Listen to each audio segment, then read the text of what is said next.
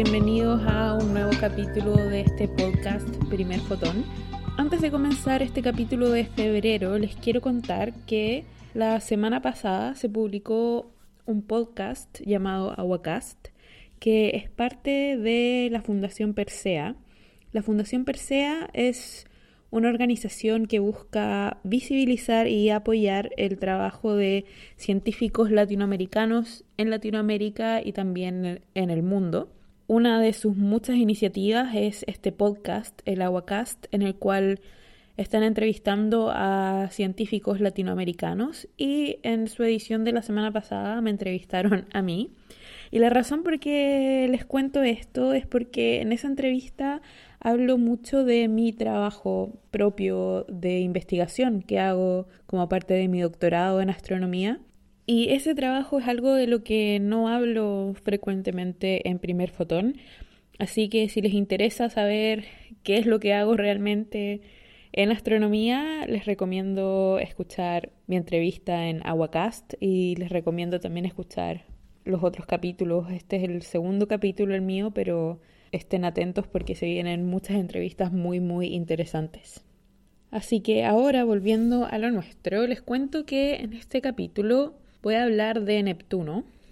Y sinceramente Neptuno es un planeta que a mí me gusta mucho por ninguna razón en especial, simplemente eh, desde niña me ha gustado y creo que si tuviera que elegir un planeta favorito del sistema solar sería Neptuno. Pero leyendo sobre Neptuno para este podcast me di cuenta que habían muchas cosas de Neptuno y en particular de sus lunas, porque en este capítulo voy a hablar de los satélites de Neptuno, que no sabía y que son muy muy interesantes y que de verdad hicieron que este planeta me guste aún más. Eh, la noticia que les voy a comentar este mes se trata del descubrimiento de una nueva luna o un nuevo satélite en Neptuno. Voy a comenzar contándoles un poco de los satélites que ya se conocían. Hasta antes de este descubrimiento se conocían 13 satélites de Neptuno.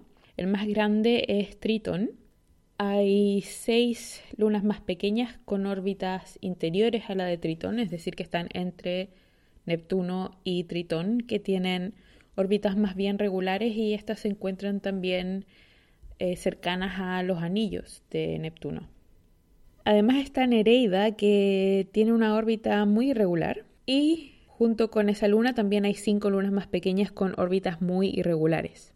Con órbitas irregulares me refiero a que no son lo que uno esperaría obtener de la formación del planeta. Cuando los planetas se forman alrededor de las estrellas, tenemos este polvo rotando alrededor que se va acumulando y va formando los planetas y también va formando las lunas más pequeñas. Como consecuencia natural, los objetos que se forman de esta manera quedan rotando en la misma dirección en la que el material original estaba rotando en el disco alrededor de la estrella.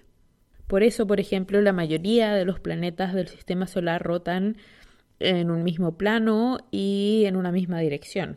Y los objetos que rotan en direcciones contrarias probablemente tuvieron algún tipo de encuentro o algo pasó que cambiaron su movimiento. Y las lunas de Neptuno son bastante irregulares. De hecho, Tritón, que es la más grande, también tiene una órbita irregular y es la única de las lunas de Neptuno que gira de manera retrógrada, es decir, gira de manera opuesta a Neptuno. Esto, por supuesto, hace mucho menos probable que Tritón y Neptuno se hayan formado de la misma manera. Las teorías más aceptadas proponen que Tritón fue capturada por Neptuno una vez que el planeta ya se había formado y que por eso no giran en la misma dirección. Además de eso, Tritón también es interesante porque tiene una muy delgada atmósfera y también tiene actividad geológica, está activa geológicamente. Así que es una luna muy, muy, muy interesante. También se encuentra bastante cerca, para su tamaño se encuentra muy cerca del planeta, lo que también apoya la teoría de que puede haber sido capturada. Y Nereida, más las otras lunas más pequeñas en órbitas irregulares, no son retrógradas como Tritón, pero sí están muy fuera del plano de rotación de Neptuno, están alejadas de los anillos de, de Neptuno, por lo que También es muy probable que hayan sido capturadas después de que el planeta se formó o que si se formaron con el planeta hayan sido perturbadas por algún encuentro con otro objeto o por algún choque que cambió sus órbitas. Así que los satélites de Neptuno son bastante interesantes. Neptuno fue descubierto el 23 de septiembre de 1846 y la historia del descubrimiento de Neptuno también es muy particular y muy interesante porque Neptuno fue el primer planeta que no se descubrió de manera observacional, sino que se predijo su existencia y después se observó. ¿Cómo ocurrió esto? Tengo un artículo que escribí hace varios años en el sitio donde explico un poco más esta historia, así que lo voy a dejar enlazado en la descripción del capítulo, pero muy brevemente para contarlo aquí también. Hubo un matemático francés, Le Verrier, que estudiaba la órbita de Urano, que era el último planeta que se había descubierto, y se dio cuenta de que la órbita de Urano estaba siendo perturbada, tenía algunos movimientos que no coincidían con lo esperado y que probablemente se trataba de otro planeta que estaba cerca y que todavía no se había detectado. Así que él sacó los cálculos, calculó la posición de este planeta teórico, calculó incluso su masa y fue al Observatorio de Berlín, les entregó estos datos y les dijo que observaran donde él esperaba encontrar este planeta. Y ahí fue el astrónomo alemán Johann Gottfried quien observó donde Le Verrier le había dicho y efectivamente encontró que ahí había un planeta y lo observó. Además también hay un británico, eh, Adams, que había hecho las mismas conclusiones matemáticas que Le Verrier a partir de la órbita de Urano. Así que es un grupo de gente que colaboró con el descubrimiento de Neptuno. Es una historia bien, bien interesante. Y 17 días después del descubrimiento observacional de Neptuno, se descubre Tritón, el astrónomo inglés William Lassell descubre Tritón, la luna más grande de Neptuno. Luego, en 1949, el astrónomo holandés Gerard Kuiper eh, descubre a Nereida y en 1981 se descubre a la luna llamada Larisa, también una de las lunas de Neptuno. Y el resto, las otras 10 que se conocían hasta hace poco, fueron descubiertas en 1989 gracias al sobrevuelo que hizo la sonda espacial Voyager 2. Y esta fue la última vez que se pasó tan cerca de Neptuno. Todo lo que se sabe de la superficie de sus satélites fue información recopilada en ese sobrevuelo. Así que desde 1989 hasta febrero de 2019 se creía que Neptuno tenía solo 13 satélites, pero ahora se descubrió un nuevo satélite, el satélite número 14 de Neptuno.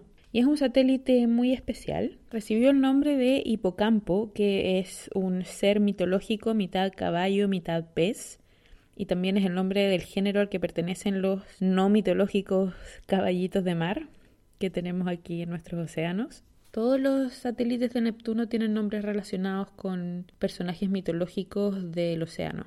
Bueno, y este satélite, eh, su descubrimiento se publicó en Nature la semana pasada, un paper con un equipo que incluye científicos de la SETI, de la NASA y de la Universidad de California en Berkeley. Y es un equipo que justamente se especializa en buscar objetos pequeños, satélites pequeños en el sistema solar. Ellos utilizan una técnica que permite aumentar la resolución de las imágenes que se toman. Es una técnica de post-procesamiento de las imágenes astronómicas que les permite recuperar una resolución muy muy buena y así poder observar objetos muy pequeños que a primera vista y en los primeros análisis no se podrían haber visto en estas imágenes. Las primeras detecciones de hipocampo fueron en imágenes del telescopio espacial Hubble de los años 2004, 2005 y 2009 y fueron confirmadas por observaciones también del Hubble en el año 2016. Y esta nueva luna que se descubrió realmente es muy, muy pequeña. Tiene 34 kilómetros de diámetro, que es más o menos el diámetro, si aproximamos Santiago, un círculo es más o menos el diámetro de Santiago.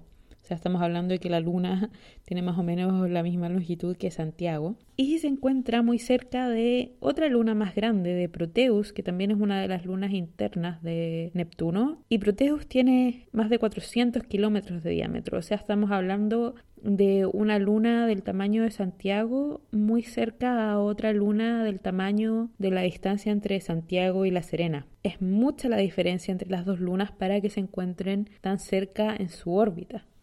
Esto tampoco se podría formar naturalmente si es que estas lunas se hubiesen formado simplemente de un disco alrededor de Neptuno. Así que que esta luna sea tan pequeña y que se encuentre en la posición en la que está, también apoya la teoría de que al momento de su formación, Neptuno y sus satélites tuvieron algunos encuentros, algunos choques que generaron todas estas lunas un poco extrañas. Como referencia, Tritón, que es la luna más grande, es de un tamaño equivalente a la distancia entre Santiago y Puerto Natales. Así que es muchísimo más grande que las otras lunas de Neptuno, muchísimo más grande que Hipocampo, que es esta nueva luna.